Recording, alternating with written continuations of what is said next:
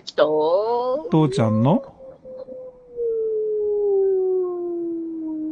地下公園ラジオ。ジオ。はい。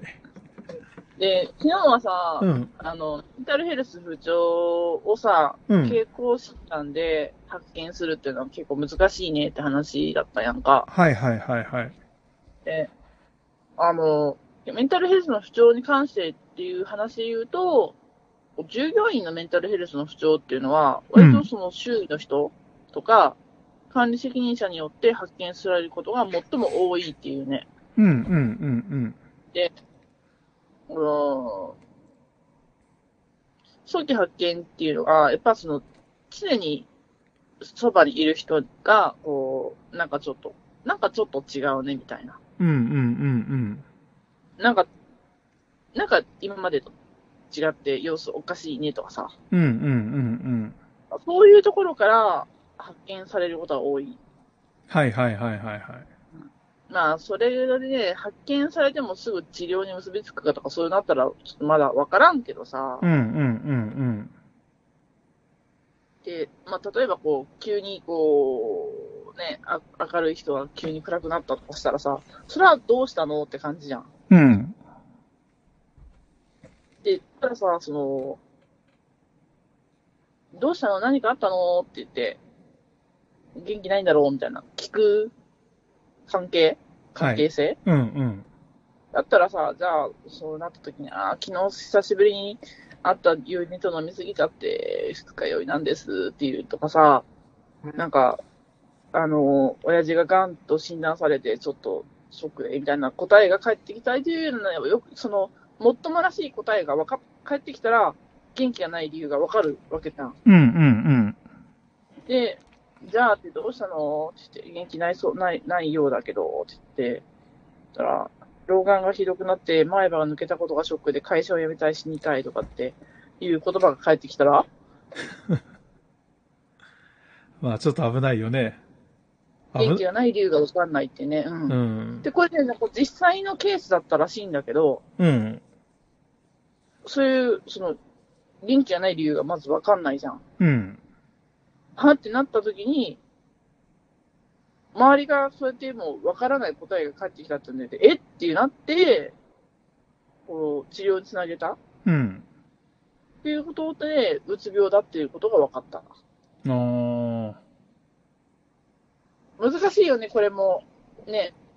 そうだね。うんでも、でもやっぱりさ、あの、うんでもっていうか、それが今のその趣旨に合ってるのかどうかわからんけれどさ、うんうんやっぱり何かそういうメンタル的な異常があるっていうことに対しての発見っていうのはうん周りの人が大切だね。そうだね。うん、その上司だとか部下だとか、とにかく何でもいいけれど、そういうところの人たちが、あれ、こいつおかしいぞ、この人おかしいぞって思ってくれるっていうのが、うん。うん、一番なんだろうな。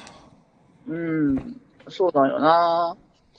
うん、で、まあ、あの前さ、あの、いつもと違う様子に気づくと、こういう感じで、いつもと違うことが気づくのが重要だよっていうのもさ、やったけど、うんうんうんうん。まあ、いつもと違う様子に気づくのの、まあ、特にね、メンタルヘルスワークブックっていう中から、あの、うつ病で見られる言動の変化っていうのがあって、うんまうあんバーって見てるね。うん。なんとなく元気がなくなった。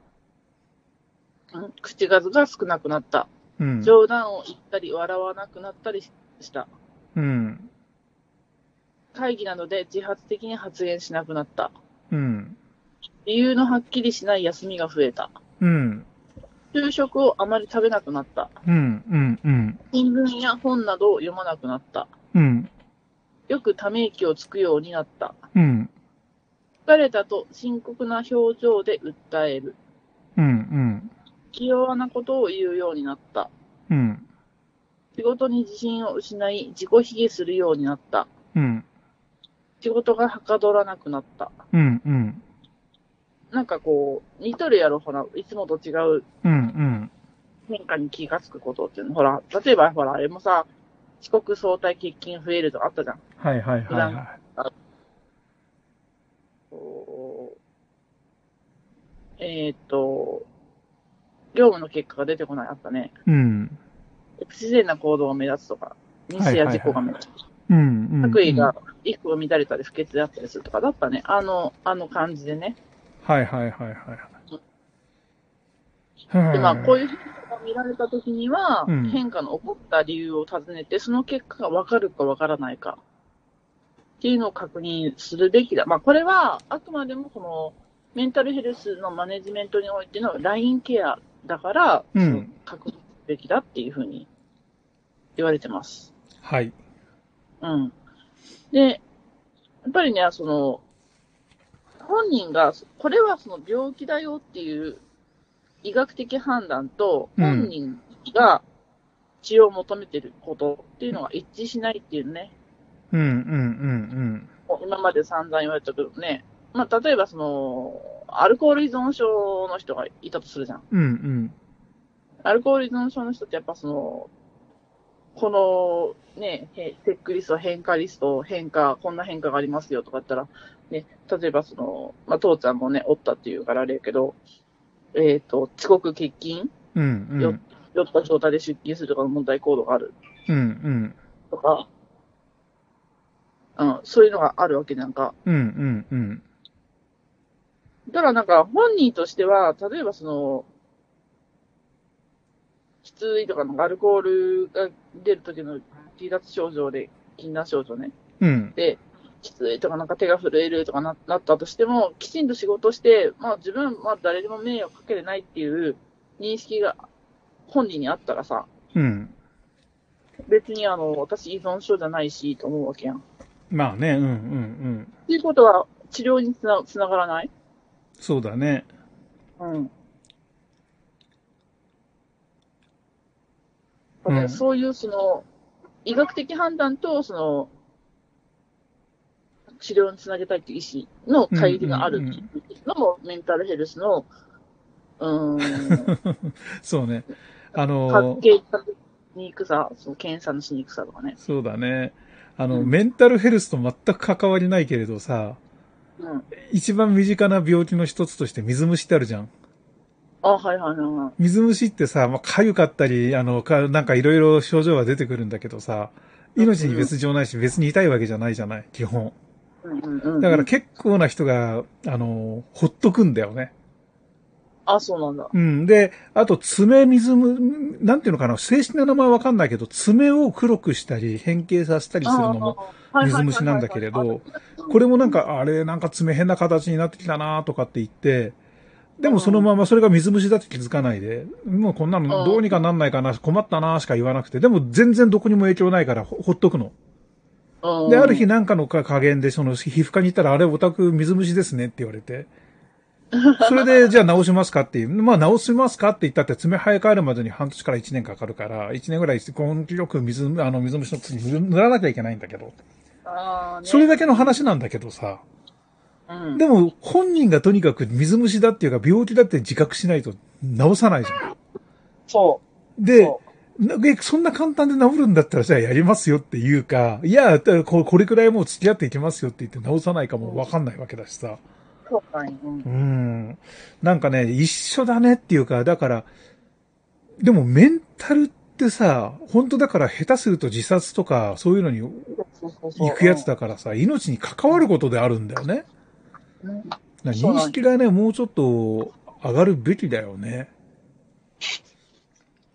うん。まあ、これも、ま、前も前も前も前も言ったけど、そうのん認識が、病識がない、病識が希薄なメンタルヘルス疾患もあるし、ねっていうのでね。そう、だから、なんていうのかな、あとその上司っていう管理職側にそういうところの意識がきちんと植え付けられてるかどうか、お前そんな風邪でも何でもないんだから出てこいよって簡単に言っちゃうようなやつだと、うんうん、反対に言い出せないよね。ああ、そうね。うん。だってお前そんなんだ、だか、たかがちょっと元気がねえぐらいだったら、く仕事やって元気出せとかってさ、言われかねないわけじゃん。うんうん。うん。あと周りがこんなに一生懸命やったのに、お前そうたったそれだけの理由で休むつもりか、なんて。話になっちゃったらほんと困っちゃうよね。うん。うん。なんかもう精神論でやる上司ってのはみんな一軒並み首にしてほしいっていうかさ、そういうなんか社会になってほしいよね。まあね、なんかだいぶさ、あの、うん前ツイッター見たんやけどさ、うん。お女性が多い看護師の職場、うん。お子育て、妊娠、出産に対して理解があると思っていたら、うん。実は私そんなに辛かった時も罪悪して現場に立ってはいたわよ、みたいな、歴代の選手たちがいっぱいおるから、辛さは分かってもらえないっていうああ。ツイートがあって。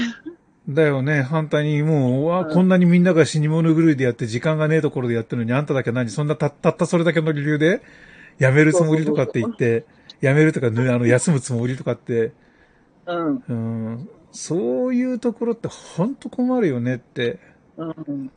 うん、だからなんかさ、その、ね、仕事がないとかなんかいろいろ言ってんだけど、そういうような仕事っていっぱい求めてるんだけど、結局でも、そういう、何、あの、昔で言う産経みたいな仕事ってのは誰もやりたがらないっていう矛盾なんだろうね。ああ、その 3K っていうのが、うん。こう社会的な 3K っていうのもあるけど、その、うん歴代の選手が多い、辛すぎるための 3K っていうのもあるよね。まあね。ねあなんか選手がいないところに、あの、兵士が入ったとしても、そら潰れるわってね。そりゃさ、だってさ、俺がだから今一番い自分で戒めてるのは、俺の時代は200時間残業なんて当たり前だったぞって、それ絶対言わねえぞって、笑い話にしては言っても。もう、200時間残業が楽しかったなんて、ってっていうか、それでも生きてる人間がいるんだから100時間ぐらいでなんて、言っちゃいけないってことだよ ね。まあ、そういうことは、もう時代が変わりましたね、そう、だからもうそういう認識をきちんと改められないと、年寄りはへ老害でしかないよってことだ。まあ、そういうことでまた明日かというな。ことで今日ははい。はい、じゃあ終わりねで。す